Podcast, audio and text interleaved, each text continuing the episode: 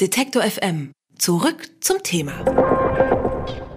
An sommerlichen Tagen wie heute träumen vielleicht einige von Ihnen genau wie wir von einem erfrischenden Besuch am See. Andererseits, wie oft folgt dem erlösenden Sprung ins Wasser die Ernüchterung. Alles voll mit Algen. Dabei sind pflanzliche Organismen nicht nur schleimiger Störfaktor beim Baden, sondern buchstäblich wahre Naturtalente. Über 100.000 Arten von Algen, die gibt es auf unserem Planeten. Als Bestandteile aller Wasserökosysteme binden sie rund die Hälfte des weltweit von Lebewesen aufgenommenen Kohlendioxids.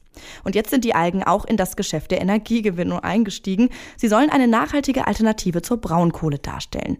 Bisher scheiterte die Forschung an dem schnellen Wachstum der Algen. Jetzt haben Leipziger Forscher einen Weg gefunden, das Wachstum zu hemmen.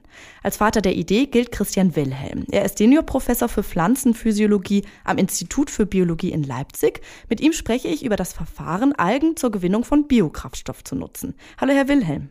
Grüße Sie. Mit einem neuen Verfahren haben Sie es geschafft, die Algen am Wachstum zu hindern. Warum war das denn davor so ein großes Problem und wie funktioniert diese Energiegewinnung durch Algen?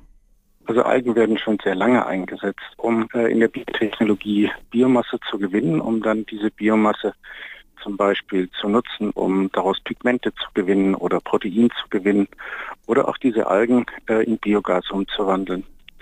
Das Problem ist, dass die Effizienz, mit der Licht und CO2 von den Algen in neue Biomasse umgewandelt wird, sehr gering ist. Man muss äh, sehr viel Energie reinstecken, die Algen zu belüften und man muss sehr viel Energie reinstecken in die Düngung der Algen und man muss sehr viel Energie reinstecken, die äh, Algen zu ernten und nachher weiter aufzuarbeiten. Und das war bisher hauptsächlich die äh, Einschränkung, die äh, es verhindert hat, dass die Algen äh, in größerem Umfang als Energielieferanten bisher eingesetzt worden sind. Und sie haben sich eher etabliert auf einem kleineren Markt von äh, besonders wertvollen Verbindungen, die man zum Beispiel äh, in der Kosmetik oder als Verbesserung der, der Ernährung äh, einsetzen kann. Und wir haben nun einen Trick gefunden, dass die Algen den organischen Kohlenstoff, den sie über die Photosynthese binden, nicht in neue Biomasse umsetzen, sondern dass sie diesen Kohlenstoff ausscheiden. Das ist eine kleine organische Säure, das ist eine Art Zuckervorstufe, Glykolsäure. Und das reichen sie im Medium, also in dem Wasser, in dem sie rumschwimmen, so stark an, dass man das Wasser, in dem die Algen äh, drin rumschwimmen, direkt als Futter für Bakterien verwenden kann. Also man kann, so wie man Gülle benutzt, um in einer Biogasanlage die Energie, die in der Gülle gespeichert ist, daraus Methan und ne, andere Nebengase, wie zum Beispiel Ammoniak zu machen, so können wir jetzt mit dieser Vorstufe des Zuckers, dem Glykolat, äh, direkt Methan herstellen. Und das hat den Vorteil, dass man nicht mehr düngen muss, dass man nicht mehr ernten muss und äh, dass die Effizienz deutlich, deutlich höher ist, äh, als wenn man Biomasse herstellt. Das heißt, dass man die Algen am Wachstum hindert, das macht man eigentlich nur, weil dann weniger Aufwand nötig ist. Genau, das ist der Trick. Äh, immer wenn die Algen wachsen, hat man ja Biomasse. Und die Biomasse, aus der muss man was machen. Und wenn man daraus was machen will, muss man sie erst ernten. Das erfolgt man über Zentrifugation oder dadurch, dass man das absetzen lässt. Also das sind Prozesse, die sind technisch nicht so ganz einfach. Und dann habe ich die Biomasse und dann muss ich aus der Biomasse noch ein Produkt machen. Und das ist in unserem Verfahren sehr viel einfacher. Sie brauchen einfach nur die Brühe, in der die Algen am Leben gehalten werden, einfach als eine Nährlösung für Bakterien verwenden. Und damit können Sie das direkt in eine Biogasanlage einleiten. Sie können es aber auch zum Beispiel benutzen, um daraus äh, organische Verbindungen zu gewinnen, die Sie später zum Beispiel zu Kunststoffen weiterverarbeiten können. Das Ganze können Sie dann im Kreis führen. Wenn die Bakterien den Zucker weggefressen haben, also das, das Glykolat weggefressen haben, können Sie die Brühe wieder zurückführen in die Algen und die laden das dann wieder mit diesem, mit dieser Zuckervorstufe wieder auf. Bisher werden vor allem schnell wachsende Bäume, Mais oder Ölkulturen als Alternative zu Braunkohle gesehen.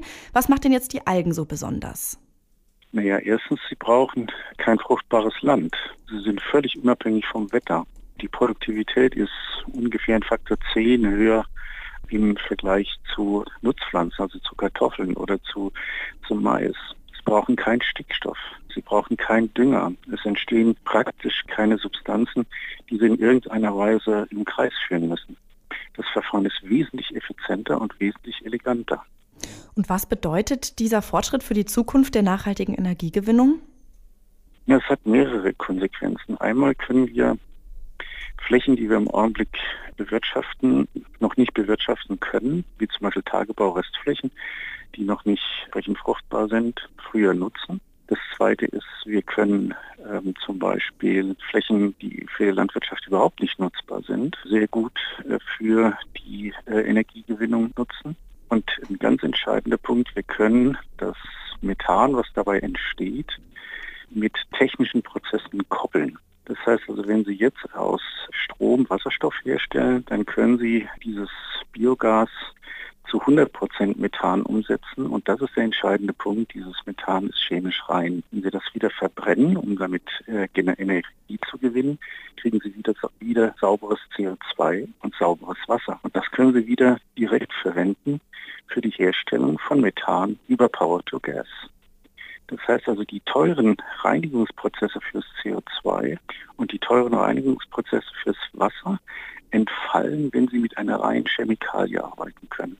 Und das ist das Elegante daran. Die Reinigung, die sonst sehr teuer ist, kriegen sie hier von der Natur umsonst geliefert.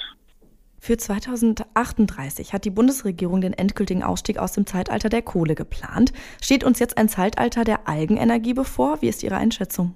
Nein, was wir über Erdöl und Kohle und Erdgas an Energie weltweit umsetzen. Das ist ein Vielfaches von dem, was wir über nachhaltige pflanzliche Energieträger gewinnen können. Dafür sind einfach die Flächen, die wir dafür bräuchten, nicht vorhanden.